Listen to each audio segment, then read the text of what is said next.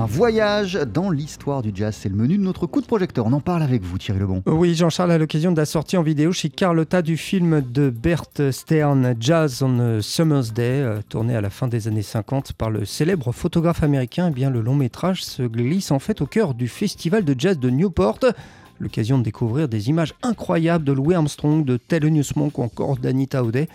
Euh, j'ai rencontré la journaliste Eva Markovitz. Elle a consacré un sujet au film dans le numéro de février des Cahiers du cinéma. C'est tout sauf un concert de jazz filmé puisque ce n'est pas tant un film sur le jazz que un film sur l'expérience de ce que c'est que d'aller à un festival de jazz. Et le film est euh, assez euh, novateur sur ce point-là puisque on n'est pas du tout dans une simple captation d'une performance scénique, mais au contraire, on est dans un film de montage presque expérimental.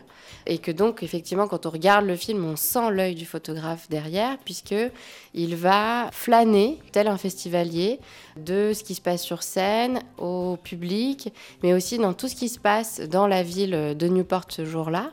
Donc c'est vraiment un film complètement euh, de montage qui est loin d'être dans une sorte de frontalité euh, scénique. Et on peut dire que Jazz on Summer's Day, Thierry, fait partie de l'histoire du jazz. Bah, jugez plutôt, on y voit en couleur et c'est rare, hein, je le disais tout à l'heure, Louis Armstrong, Thelonious Monk, Anita O'Day, mais aussi Jeremy Mulligan, Dinah Washington, George Shearing, Chico Hamilton, Jimmy Geoffre ou encore Jacques Teagarden, un festival, c'est le cas de le dire, de grandes figures de l'histoire du jazz, filmées en plus au plus près par Bert Stern. Oui, on n'est pas du tout dans le dispositif d'un plan euh, large qui engloberait toute la scène et qui permettrait de voir tous les musiciens.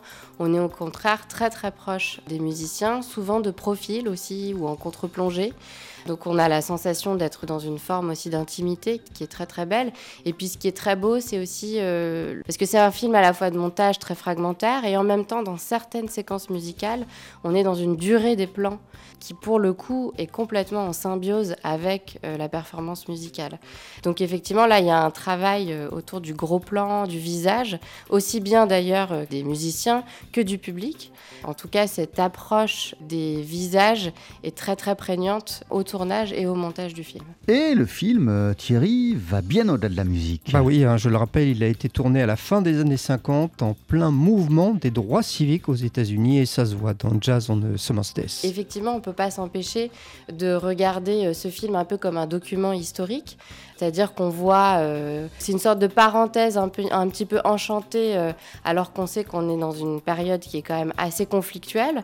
Après, on ne peut pas s'empêcher quand même de constater que si les noirs et les blancs sont mélangés sur scène, on a quand même très peu de noirs euh, dans l'auditoire. Hein. C'est surtout euh, des blancs euh, qui sont majoritaires, des blancs bourgeois, puisqu'on est dans une ville assez bourgeoise des États-Unis.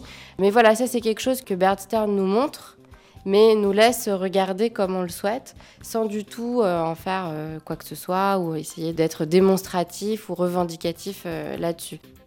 Merci à la journaliste Eva Markovitz qui a donc consacré un sujet à ce film Jazz on a Summer's Day dans le numéro de février des Cahiers du cinéma. Et ce film, j'allais dire, indispensable pour tout amateur de jazz. Ça sort dans un très beau euh, coffret vidéo euh, chez Carlotta. Eh oui, un film précieux. Merci beaucoup Thierry Lebon.